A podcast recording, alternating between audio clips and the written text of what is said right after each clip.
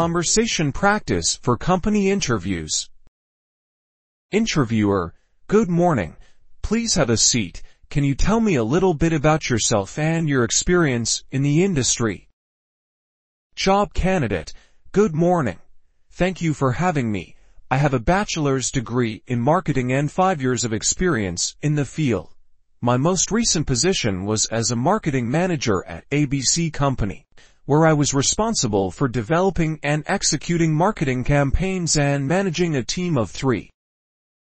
Interviewer, great.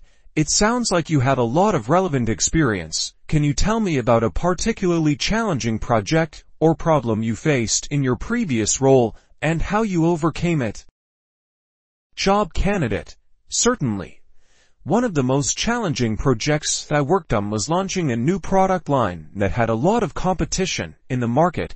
We had to find a way to differentiate ourselves and get our target audience's attention. I ended up conducting extensive market research and working closely with our product development team to create a unique product that stood out from the competition. We also developed a comprehensive marketing strategy that included a mix of digital and traditional marketing channels. In the end, the launch was a success, and the product line exceeded our sales targets.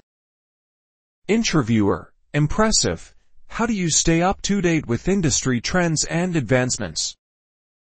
Job candidate, I'm always reading industry publications and attending relevant conferences and events. I'm also an active member of several professional organizations, which provide me with access to the latest research and best practices in the field. Interviewer. That's great to hear. Finally, can you tell me about a time when you had to work with a difficult colleague or client and how you handled the situation? Job candidate. Sure. In my previous role, I had a colleague who was consistently negative and resistant to new ideas. I found that the best way to handle the situation was to approach them with empathy and understanding. I took the time to listen to their concerns and tried to address them in a constructive way. I also made a conscious effort to communicate more clearly and openly with them, so they felt more included and valued as a member of the team.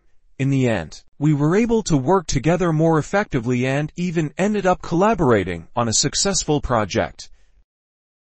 Interviewer. Thank you for your answers. We'll be in touch soon regarding next steps in the hiring process. Job candidate. Thank you for your time. I look forward to hearing back from you.